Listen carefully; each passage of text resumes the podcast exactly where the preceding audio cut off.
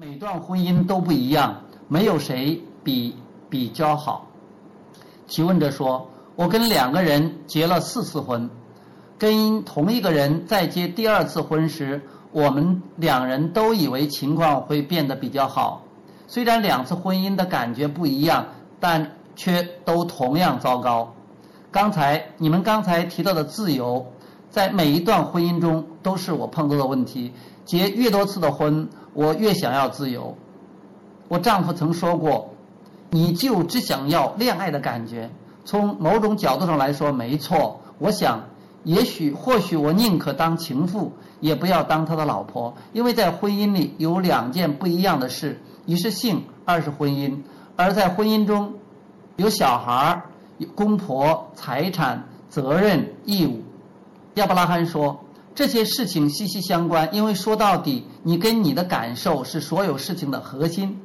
把注意力放在生活中不愉快或不想要的地方，它就会蔓蔓延到其他的所有地方。提问者说：“没错。”结果到了最后，在每一段婚姻中，对自由的渴望胜过一切，我只好离婚。我喜欢你们所定义的生活前提，包含了自由、成长和喜悦，但我在婚姻中感受不到丝毫的喜悦。亚伯拉罕回答：“回首从前，应该有机会可以去寻找积极正向的事物，但因为你执着在负面的地方，所以生活中也只有负面的事物，对不对？”提问者说：“没错，但是我真的很不喜欢被包围、被束缚的感觉，还是一直完成应尽的义务。就算把事情都做完了，而且做得很好，我仍只想要自由，做我自己。”亚伯拉罕回答说。你真正想追寻的自由是免于负面情绪的自由，你再也不会感觉到很糟糕，再也不担心感受不到美好或无法恢复本来的面目。我们要你明白，不论什么时候，就算你觉得你什么都没办法掌控，你还是能改变你的想法，让自己觉得更好。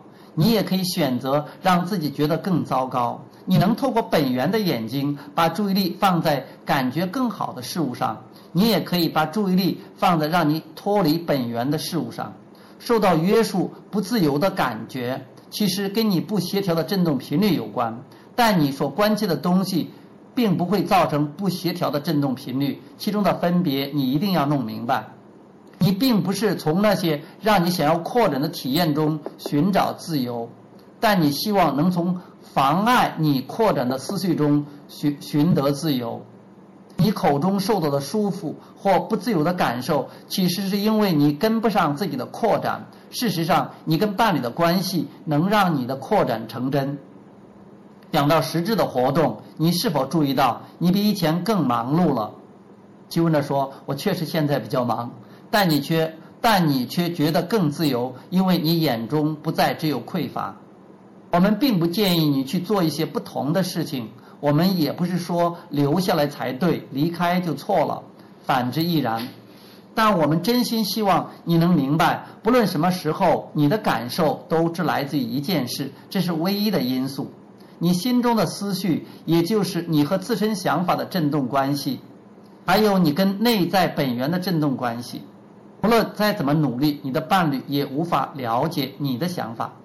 有些人似乎比其他人更好相处，即便如此，我们也不鼓励任何人透过讨好他人来引导自己的行为。充满善意的人会尽全力让你有更好的感受，但你因此更难以把你的思绪导向更大的视野。既然你对自由、喜悦和成长的感受要依赖无形的连接。会让你分心的事物对你没有帮助。